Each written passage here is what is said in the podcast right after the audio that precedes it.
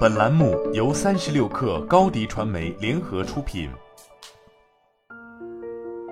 本文来自微信公众号中欧商业评论。对于绝大多数成年人来说，在某个企业机构里与他人共事是一种无法逃避的状态。企业机构是社会增长的引擎，也是人们在清醒状态下待得最久的地方。然而，大多数企业机构都没有正确看待社交这个问题。他们不像家庭，也不愿意在人们的社交圈中发挥积极作用。企业与管理者对员工的要求不过是准时上班、努力工作，而且不会随便辞职。为了达到这个目标，他们通常采用的方法是加工资。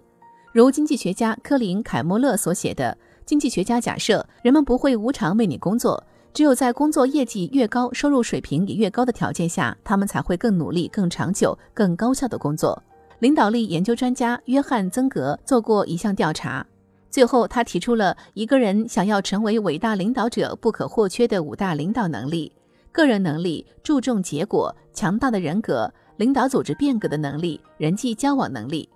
社交能力对领导的成功非常重要，但遗憾的是，大多数公司并没有将社交能力的高低作为衡量管理人员和高层经理能力的标准。出版过数本研究世界五百强企业著作的大卫·洛克说：“我总会从一些大公司中听到一些人对此表示担忧。技术越强的人，社交能力似乎越弱。当这些人成为管理者或领导者时，事情就埋下了隐患了。很多情况下，一个人之所以被推上管理者的岗位，往往是因为他在一个非管理职位上表现非常出色。他是那个技能卓越、最具聪明才智的团队成员。”例如，假设有十几位工程师在某位经理的领导下组成了一个团队。有一天，这个经理离职了，团队出现了管理层真空。那么，高层可能很自然地从这十几位工程师中选出最成功的一位担任经理一职。而在一项由管理研究集团和神经领导力研究所联合主持的问卷调查中，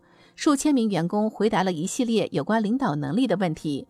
根据他们的老板和同事的打分。虽然有超过百分之五十的人都被认为拥有专注目标的能力，但是被认为同时拥有专注目标能力和人际交往能力的人却不到百分之一。根据曾格的分析，我们知道同时拥有这两种能力是一个成功领导者必不可少的条件，但也很显然，大多数企业既没有致力于将同时拥有这两种能力的人挖掘出来，也未曾尝试通过企业文化或相关培训来培养这种领导能力。为什么企业在选择领导时并不那么重视他们的社交能力呢？其中一个原因是一个成功领导者的心理表征，他看上去是什么样子的，与实际上使他成为成功领导者的因素相去甚远。罗伯特·洛德研究了几十年人们对于领导者的看法，他在一篇文献综述中总结了各种与领导者有关的特征，最终确定了人们最常提到的领导者品质。洛德发现，智慧向、支配倾向和阳刚之气得到了一致的高度评价，但社交能力并没有得到重视。因此，人们通常认定领导者是充满智慧和力量，而不是拥有强大的社交能力。这种看法无疑会影响企业的聘用决策。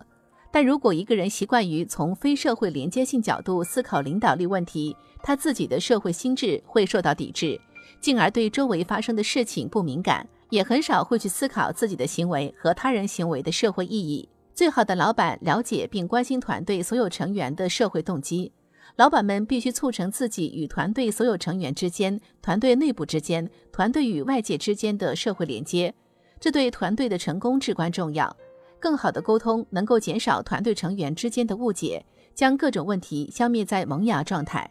同时，只要成员更加认同自己的团队。就能促成一种融洽的氛围，使每个人都能更多的思考如何才能更好的为团队服务，而不是只考虑自己。作为社会性动物，我们天生就有条件做到这一点。只要我们真正认同自己的团队，请致力营造个人对群体的认同感和依赖感吧，这是领导力的核心。好了，本期节目就是这样，下期节目我们不见不散。